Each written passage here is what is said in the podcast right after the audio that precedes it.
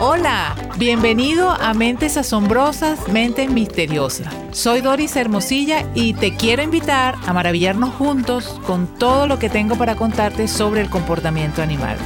Nunca verás a los animales de la misma forma después de escuchar cada uno de estos episodios. Sin más demora, comencemos. Con cada episodio de este podcast donde hemos conocido un poco más acerca de la mente y comportamiento animal, nos quedamos cada vez con la sensación de que realmente los humanos nos parecemos muchísimo a muchas especies que nos acompañan en este planeta. ¿Alguna vez se te había ocurrido pensar si existirá el bullying en el reino animal? El detestable bullying. Podemos decir que la intimidación existe en el reino animal también como en el mundo humano.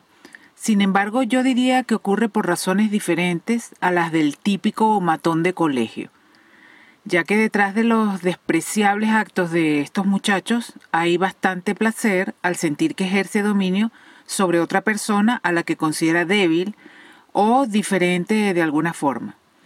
En el caso de los animales, la motivación no sería el placer. Sin embargo, sí existe un punto en común entre animales y humanos cuando se trata de acosar a alguien en grupo. Pero antes de llegar allí, veamos por qué razones es diferente si comparamos con los humanos la intimidación o acoso entre los animales.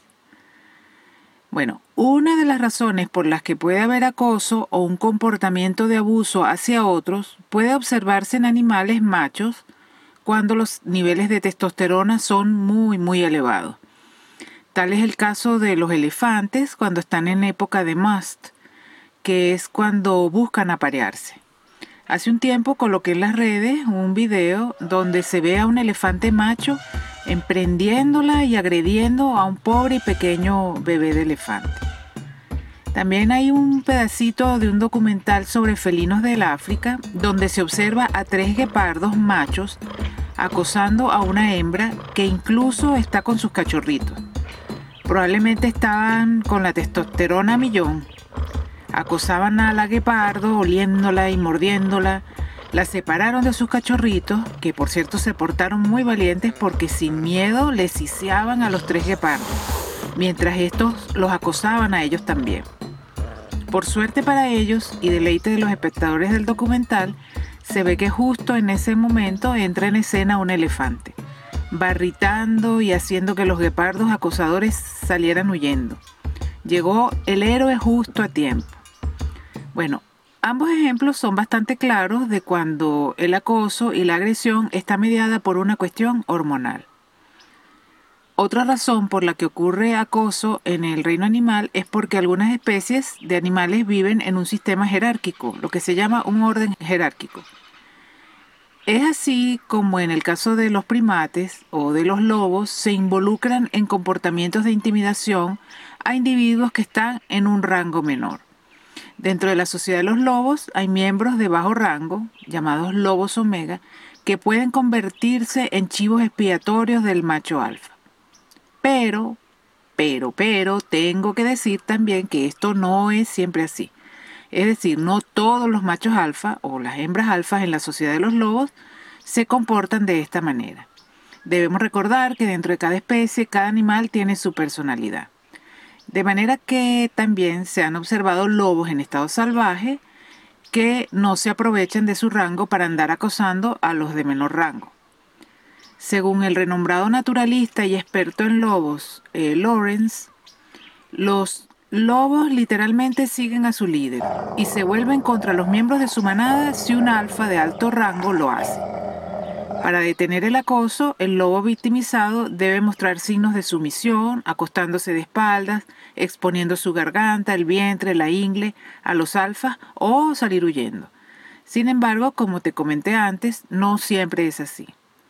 También se han reportado casos en que el líder alfa sale muerto, cuando su manada llega al hartazgo por tanto acoso y agresividad. Esto también se ha descrito entre primates. También en las sociedades de pollos, cada pájaro picotea a otro individuo que ocupa un lugar bajo en el orden, sin temor a represalias. Sin embargo, él mismo también podrá padecer el picoteo de otro pájaro de rango superior y se quedará sin rechistar. Ahora bien, hay un aspecto de la psicología de grupo que puede observarse en los humanos y en animales de alguna forma también. Y es la capacidad de que una persona o un animal líder tiene la facultad de influir sobre individuos que normalmente no son agresivos para que actúen en forma cruel y despiadada. Este fenómeno de agresión grupal se provoca cuando alguien con liderazgo deja en claro que quiere que otro salga. Cuando esto sucede, los subordinados responden rápidamente y actúan en consecuencia. La investigación sobre primates ha demostrado la multitud de formas en que el comportamiento de intimidación de un miembro de alto estatus puede convertir a los miembros de un grupo que de otro modo serían pacíficos en una banda de matones. El primatólogo Darío Mastrepieri cuenta la historia de un macaco matón que muerde a un adolescente que era muy querido llamado Buddy. En lugar de terminar el conflicto contraatacando con un golpe igual de doloroso o mostrando sumisión y entrega al matón, Buddy huye con dolor. Esta demostración de debilidad de Buddy hizo que el matón intensificara su abuso, mientras los amigos de Buddy se unieron incluso a esta moción. En lugar de ayudar a su amigo que estaba siendo atacado, los amigos de Buddy lo persiguieron y atacaron. Tanto que los investigadores que estaban observando el encuentro sacaron a Buddy del grupo por su propia protección. Pero cuando Buddy regresa al grupo, sus antiguos compañeros de juego lo acosaron nuevamente, derribándolo y desafiándolo a pelear. Aún débil por la anestesia que los investigadores le habían colocado después de sacarlo durante el ataque anterior, el estado vulnerable de Buddy fue explotado por los mismos compañeros de juego con los que creció.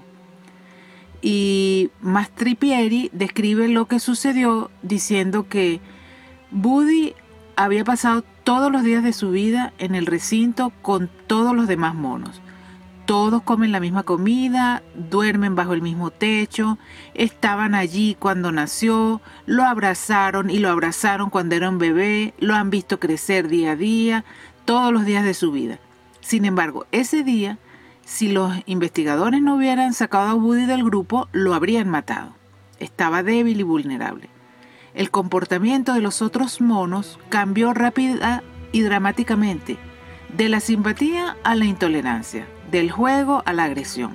La vulnerabilidad de Buddy se convirtió en una oportunidad para que otros arreglen una vieja cuenta, mejoren su posición en la jerarquía de dominio o eliminen a un potencial rival para siempre.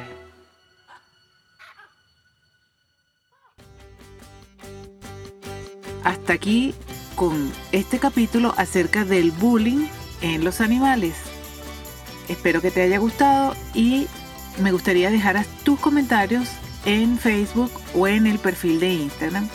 Y si deseas algún tema en especial para hacer un, un episodio, házmelo saber que con gusto lo haremos. Chao.